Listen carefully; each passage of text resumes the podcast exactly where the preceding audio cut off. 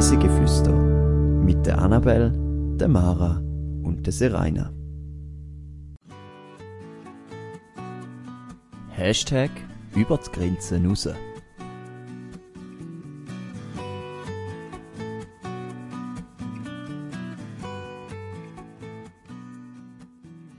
Mit dem Velo auf den historischen Wasserweg unterwegs.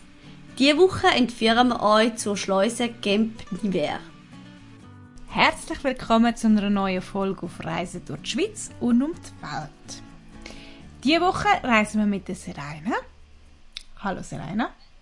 Hallo Annabelle. Wir reisen heute zum Rhein-Rhone-Kanal, genauer gesagt, zur, äh, konzentrieren wir uns um, rund um die Schleuse von Camp Niver. Und darum mal meine Frage an dich, kennst du dich mit Schleusen aus? Ja, logisch, ich bin Schleusen-Profi, nein. Hast du denn schon mal eine live gesehen? Ähm, ja, ich kann sagen, ich finde die immer wieder mega faszinierend. Also zum einen, dass das so funktioniert und dass mal irgendjemand auf die Idee gekommen ist, dass das so könnte funktionieren. Ähm, von dem her, ich habe auch schon einige gesehen. Ich habe gerade kurz überlegt, ob ich sogar schon mal in einer bin mit dem äh, Schiff. Wahrscheinlich schon. Aber ich könnte jetzt nicht gerade so sagen, wo konkret. Also ich bin eben auf eine Art schon fast Schleusen verrückt. Ich, ich liebe das und ich schaue denen gerne zu, wie die da auf und ab fahren. Und ähm, wir haben auch schon Ferien gemacht auf so kleinen Bötchen. Und bei kleinen Schleusen darfst du eben Mhm. dann noch ein Schleusenwärter sein. Das heisst, du darfst Türchen hinschliessen, Türchen vorne schliessen, Bötchen festheben und all das. Das, das fi- habe ich- finde ich mega. Äh, cool. Aber eben auch sonst einfach Schliessen anschauen. Es ist spannend, vor allem eben, wenn jeweils ein Schiff drin ist. Sonst ist es nicht ganz so spannend, aber auch immer noch. Und die Schlüsse, die wir eben heute besuchen, die hat dann noch so architektonisch einen grossen Stellenwert. Auf das kommen wir später. Zuerst gehen wir jetzt mal ins Spiel. Wahrheit oder Glocke? Was ist es jetzt? Ich habe heute als Bekannte wahr oder falsch mitgenommen und habe drei Behauptungen für dich. Die erste ist, seit 2016 gehören 17 Bauten in sieben Ländern zum UNESCO-Welterbe. Also redest du jetzt von Schliessen oder redest du von allgemein? Allgemein Bauten. Das ist für mich jetzt doch mega wenig. Ich hätte jetzt, es müsste doch viel mehr sein. Von dem her hätte ich jetzt mal gesagt, das ist falsch. Hätte ich jetzt auch gedacht, aber irgendwie bin ich auf meiner Recherche auf das gekommen. Also es scheint noch zu stimmen. Okay. Es sind gar nicht so viele Bauten an sich, also Gebäude, die UNESCO-Welterbe sind. Dann zur zweiten Behauptung. Straßburg ist die Stadt auf der Welt, gsi, wo es als erstes ein öffentliches Verkehrssystem eingeführt hat. Also sie haben die erste Straßenbahn gehabt. Das könnte ich mir noch vorstellen. Wieso auch immer. Aber irgendwie habe ich das Gefühl, die erste Strassenbahn könnte noch sein. Von dem hätte ich gesagt, ja. Da hast du absolut äh, richtig geraten. Genau so ist es gsi. Und noch die dritte Behauptung. Müllhaus ist erstmal im Jahr 1803 urkundlich erwähnt worden. Finde ich mega spät. Also das heisst, es hätte ja vorher, wäre Mühlhaus nie urkundlich erwähnt worden. Ich ist falsch. Da hast du recht. Man muss nämlich das 1000 wegnehmen. 803 urkundlich erwähnt worden. Schlechte Lüge erfunden da. Ja, ich habe es noch hübsch gefunden, so mit Ja. Eis. Ich habe zuerst noch überlegt, ob ich es noch vor oder nach Christus soll. Und dann habe ich es wirklich das kommt nicht gut. Ja, und ich kann nicht völlig weg von dem 800. Darum bin ich... Habe ich gedacht, ich versuche es mal einfach mit, mit 1000. Vielleicht hat man irgendwie die Stadt wie vergessen, urkundlich zu erwähnen und irgendwie nie auftaucht. Hätte ja können sein. Ja, ja.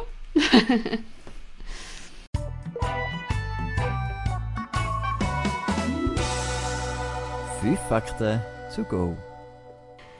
Der Canal du Rhône-Orin ist ein französischer Schifffahrtskanal.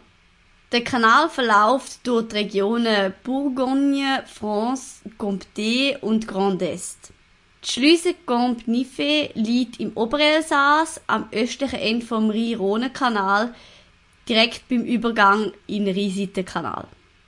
Die Schleusenkammer ist 85 Meter lang, 12 Meter breit und hat eine Fallhöhe von 5,5 Meter. Der Le Corbusier ist ein schweizerisch-französischer Architekt, Architekturtheoretiker, Stadtplaner, Maler, Zeichner, Bildhauer und Möbeldesigner gewesen. Reis mit uns.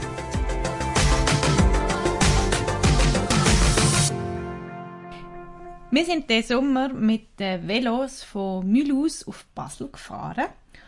Und dort geht man entlang von historischen Wasserwegen und kann wirklich die Natur geniessen, weil ähm, am Anfang ist man noch so Mulhouse, die ersten paar Strecken, noch so im Dorfgewimmel so quasi, respektive Stadtgewimmel. Aber nachher kann man wirklich voll in die Natur eintauchen. Es hat einen schönen Veloweg mit Spaziergängern und du fährst eigentlich die ganze Zeit am Wasser entlang. Eben dem Kanal, wo wir jetzt die ganze Zeit so ein bisschen darüber reden, fährt man entlang, unter anderem am Schluss, quasi kurz bevor man dann wieder am Rhein ist, ähm, kommt man dann zu dieser Schleuse. Ansonsten ist der ganze Veloweg entlang vom Petit Germarc Alsacien. Ich bitte um Entschuldigung, mein Französisch ist wahrscheinlich nicht das Beste. Ich werde wahrscheinlich noch einige Begriffe nicht perfekt aussprechen. Die, die es wissen, die können sich ja dann immer vorstellen, wie es richtig heißt. Das ist einer der grössten Naturschutzgebiete dieser Region. Die befindet sich im Rhein-Knie im äußersten Südosten vom Departement Haut-Rhin im Dreiländereck, ähm, also Frankreich, Deutschland, Schweiz, wenn man das so zusammennimmt. Ähm, wir sind eben in der Region rund um Basel, aber eben eigentlich schon im Elsass. Das Naturschutzgebiet erstreckt sich über 15 Kilometer und ähm, ist direkt eigentlich an der Schweizer Grenze. Basel als Großstadt ist etwa 6 Kilometer weit entfernt und äh, Mühlhaus ist etwa 30 Kilometer entfernt, also ist es auch eine gemütliche insgesamte Distanz, wo man gut mit dem Velo kann äh, fahren. Weißt du, wieso man das Gebiet dort für, als Naturschutzgebiet bestimmt hat oder ausgewählt hat, dass man dort das macht? Ähm, es hat mit der Sortenvielfalt, die man glaube ich aufrechthalten von Fauna und Flora zu tun Mm. und die, die natürlichen Wohnräume von der Tiere und von der Rheinebene zu schützen. So Mhm. habe ich es in Erinnerung, genau. Okay. Das Ganze ist ja am Kanal entlang und trotzdem versucht man, die natürlichen Flussläufe wieder herzustellen. Man möchte da nämlich wieder ein bisschen mehr ins Natürliche und nicht in das Kanal gerade zurückgehen. Also auch ab und zu hat es wirklich wieder so Einbuchtungen, wo sich der Fluss halt wirklich seinen Weg nimmt, wo ihm zusteht. Und wenn man dann eben von Mühlhaus ausfährt und nicht von Basel, hat man so quasi den grössten Teil der Strecke schon hinter sich, wenn man zu dem Gebäude kommt, wo jetzt so ein bisschen der Hauptaspekt von dieser Folge ist. Und zwar geht es um die Schleuse, wo vom Le Corbusier ist. Und das Gebäude, das ist äh, recht monumental und ich versuche jetzt euch das mal ein bisschen zu beschreiben anhand von Fotos.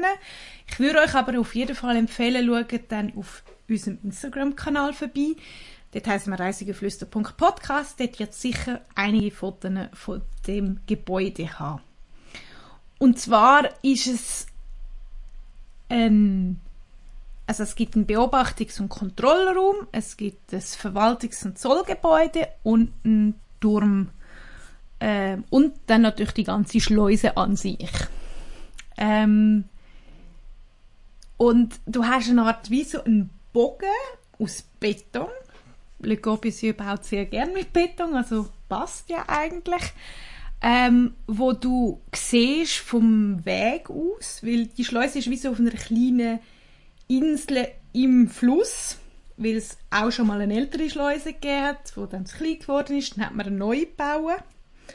Und das wäre dann die, die wir jetzt eben anschauen. Und die ist wirklich vor, vorgesetzt ähm, auf dieser Insel. Also du kommst, wenn du vom Müll aus kommst, fährst dem entgegen, dann gehst du über ein Brückli und dann bist du so quasi direkt vor dieser Anlage. Ich finde, sie sieht ein bisschen futuristisch eigentlich aus. Es hat so ein der Kontrollraum zum Beispiel ist so verglast, so halbrund, schaut so wie ein ich finde, es sieht ein bisschen aus wie so ein Tassli, das auf einem Unterteller steht, wo so ja. aus dem Gebäude raus schaut. Und die Fenster sind auch speziell, zum Beispiel gerade daneben hat es so zwei schmale, dünne, die so ein bisschen aussehen wie so zwei Äugli. Ähm, also man kann vieles in das Gebäude interpretieren. Und wenn du auf der, ähm, auf der Brücke stehst, wo du so quasi dann über dem Wasser stehst, dann siehst du zwei relativ stabile, grosse ähm, Betonklötze, wo in der Mitte ein Torteil haben. Wir haben uns dann nämlich noch gewundert, wie das Tor aufbauen ist, weil normalerweise hast du ja wie so zwei Klapptore, die sich so mhm. zuklappen, oder was es auch gibt, dass es von unten raufkommt, oder sogar nur ein Tor. Aber das, wie wir es jetzt hier vorgefunden haben, das haben wir auch noch nicht ganz verstanden, weil es gehen schon wie zwei Klapptore zu, aber dann fährt von oben noch so ein Teil zusätzlich ab. Und das hat man so wie dort oben drauf, wo man am Anfang so sieht. Die Schleuse gehört der staatlichen Wasserstraßenverwaltung Guana Vigable de France und ist seit 2005 ein Monument historique und steht darum unter Denkmalschutz. Heute ist aber wirklich hauptsächlich nur noch für den Tourismus und für die Freizeitgestaltung ähm, wird sie bedient.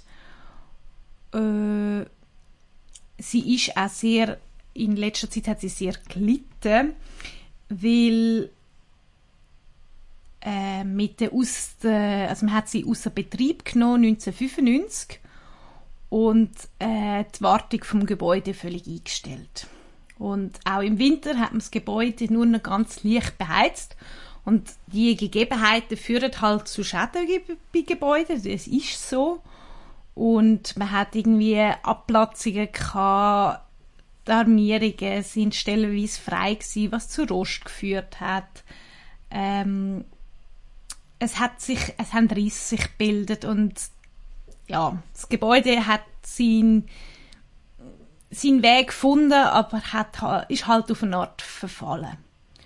Und seit es jetzt 2005 äh, unter Denkmalschutz ist, hat man sich entschieden, man möchte das Ganze renovieren. Mit etwa 1 Million Euro braucht man für das Ganze, um alle Gebäudeteile wieder in Originalstand versetzen zu können. Das ist noch recht teuer für eine Schleuse, die man eigentlich nicht mehr so gross braucht. ja, es ist, es ist noch viel. Wobei, also man muss schon sagen, wo wir da sind, ist auch ein mhm. Schiff durchgefahren und man hat sie auch gebraucht. Sie ist also wieder irgendwie im Einsatz. Ich glaube einfach für die ganz grossen Boote ist sie eben okay. zu klein man hat sich in den 1990er Jahren entschieden, dass man eben die, auf dem Kanal den grösser macht, vor allem eben der Abschnitt zwischen Mühlhaus, das Schiff von der Klasse Europa, also Europaklasse heisst, die durchfahren können. Ich weiß nicht genau, was das für Schiffe sind, aber die scheinen wahrscheinlich einfach grösser zu sein, breiter, länger, was auch immer, und darum passen die nicht mehr durch die Schleuse. Und man hat dann eben eine neue müssen bauen wo rund 500 Meter nördlich gelegen ist. Und die wird jetzt wie nur noch für kleinere Schiffe, für Benisch, für, für, mhm. klein, ja, für die kleineren Schiffe genutzt. Wobei das Schiff, das wir jetzt gesehen haben, das finde ich, ist auch ein riesiges Schiff gewesen. Ähm, es hat einfach genau ausgefüllt. Mehr Platz hat sie in dieser Schleuse dann einfach nicht mehr gehabt. Nach Abschluss von der Renovationsarbeiten sollte dann das Gebäude als Museum und Veranstaltungsraum eröffnet werden und der Bevölkerung zugänglich sein. Geplant ist, dass die Eröffnung Ende 23 sollte sein. Ich habe jetzt nicht konkret herausgefunden, wie genau der Plan noch aktuell ist. Ähm, wir sind ja im Sommer da gewesen. wir haben jetzt keine konkrete Bauarbeiten gesehen, aber man hat schon so Sachen gesehen, die noch wie vorbereitet sind zum Bauen und Anpassen. Ähm, die haben auch äh, zum Geld bekommen, haben sie, glaube mit, also haben sie müssen wieder das Geld beschaffen, sie haben es nicht einfach vom Staat oder so bekommen. Und das ist gar nicht so einfach und äh, vielleicht hat es dort auch wie Verzögerungen gegeben, dass es noch ein länger braucht. Die meisten Sachen hat man eben versucht, originalgetreu wieder zu, äh, zu ersetzen, wie zum Beispiel die Schreinerarbeiten. Wo man aber darauf gesetzt hat, früher hat es hölzerne Räme gehabt bei den Fenstern, dort hat man jetzt auf pflegeleichtere Aluminiumrahmen gesetzt. Die Schleuse an sich ist im April 61 äh, im Beisein vom damaligen französischen Wirtschafts- und Finanzminister offiziell eingeweiht worden. Was ich noch spannend finde, der heißt Wilfried Baumgartner. ähm, da gibt es klare Beziehungen, ja. oder? Nein, ich weiss ich von nicht, aber ähm, das ist mir bei der Recherche jetzt im Nachhinein noch aufgefallen. Zu dem Zeitpunkt sind aber die beiden Gebäude und der Kontrollraum noch nicht fertig gewesen. Also es ist wirklich nur die Schleuse an sich fertig gewesen. Die sind dann erst im Folgejahr 62 abgeschlossen worden. Dann habe ich gedacht, noch kurz zu der Schleuse an sich, für all die, die jetzt sich überlegt haben, was, was ist schon wieder eine Schleuse genau? Ähm, eigentlich konkret gesagt ist es, wenn man zum Beispiel einen Kanal hat, eine Höhendifferenz hat im Wasser und möchte mit einem Schiff von einem höheren Punkt zu einem tieferen oder umgekehrt, dann hat es eine Schleuse. Und das ist meistens eben eine Art das Rechteck, kann man quasi sagen, wo man reinfahren kann, auf einer Ebene von der Was vom Wasser. Dann werden hinten und vorne Türchen, also auf der einen Seite ist die Tür schon zu, aber auf der anderen Seite wird sie geschlossen. Dann wird entweder Wasser rein oder Wasser rausgelassen. Und dann wird man eben aufgepumpt oder eben runter, um wieder aufs andere Niveau zu kommen, um dann können rauszufahren.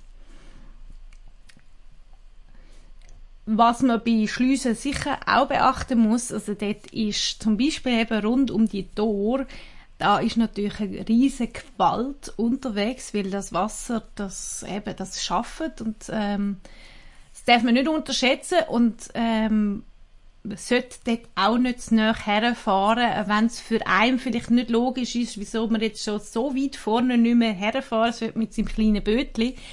Das Wasser kann einen ordentlichen Sog eher, ähm, bewirken, wo einem dann als Boot je nachdem in missliche Lage bringen kann.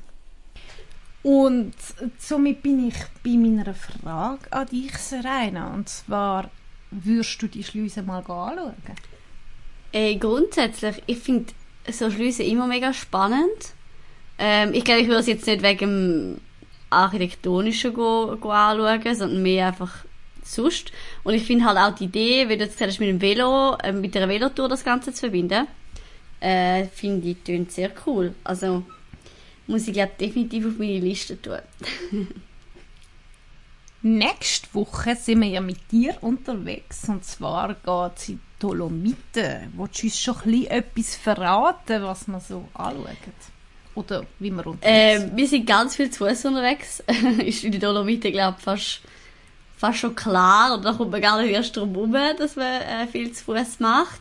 Äh, wir reden eben aber auch darüber, wie touristisch das Dolomiten sind. Ähm, wo es vielleicht noch Örtchen gibt, die nicht so touristisch sind. Weil auch das hat es noch in den Dolomiten. Ja, und ich erzähle auch allgemein einfach ein bisschen von meinen zwei Wochen Ferien, die ich dort gemacht habe. Das klingt spannend. Wenn ihr in zwei Wochen nicht wollt, aufs Velo steigen und Schleusen und Architektur- und Naturschutzgebiet wollt erkunden dann loset uns doch zu, wie wir Dolomiten erkunden. Wir freuen uns immer, wenn ihr uns eine Bewertung schreibt oder Sterne vergebt. So können wir unseren Podcast weiterentwickeln, finden heraus, was euch interessiert und könnt somit das auch noch ein bisschen mehr einbauen. Und damit sind wir auch schon am Ende von dieser Folge und von dieser Reise und wir hoffen, dass ihr in zwei Wochen wieder mit uns reiset und aus dem Alltag flüchtet. Tschüss!